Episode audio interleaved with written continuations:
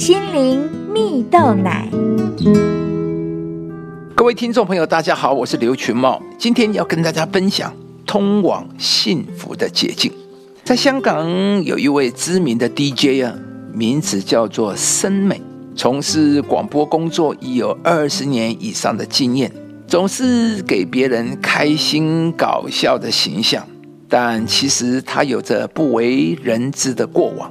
森美啊，从小便有专注力失调、过度好动症，甚至有家族遗传的忧郁症，造成了他内向的性格啊。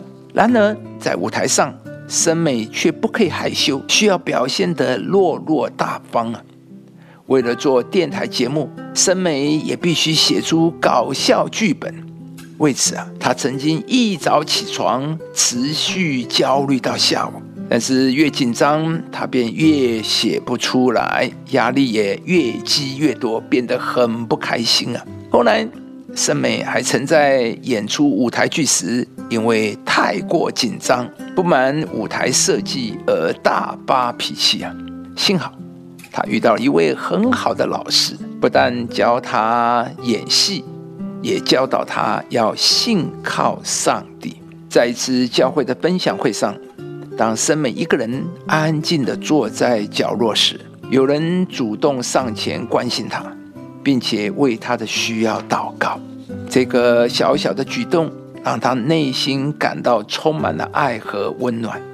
森美说：“这份爱让人能够继续支撑下去，而上帝的爱也让他找回生命的意义。依靠上帝走出了忧郁阴霾后，森美对每一件事都存着感恩之心啊。他说，在感恩的过程中。”我对每一件事存在一个想法，就是要感谢上帝的赐予，不是认为自己什么都应该得着，而凡事感恩本身也是一种行为治疗啊。如今生们也会到处跟人分享自己的生命故事，期待能够把欢乐和正能量带给身边的人。亲爱的朋友，凡事感恩是一种选择。故事中的生美过去郁郁寡欢。当他开始将每一件事都向上帝感恩的时候，他就开始有能力战胜心中的忧郁以及负面的想法。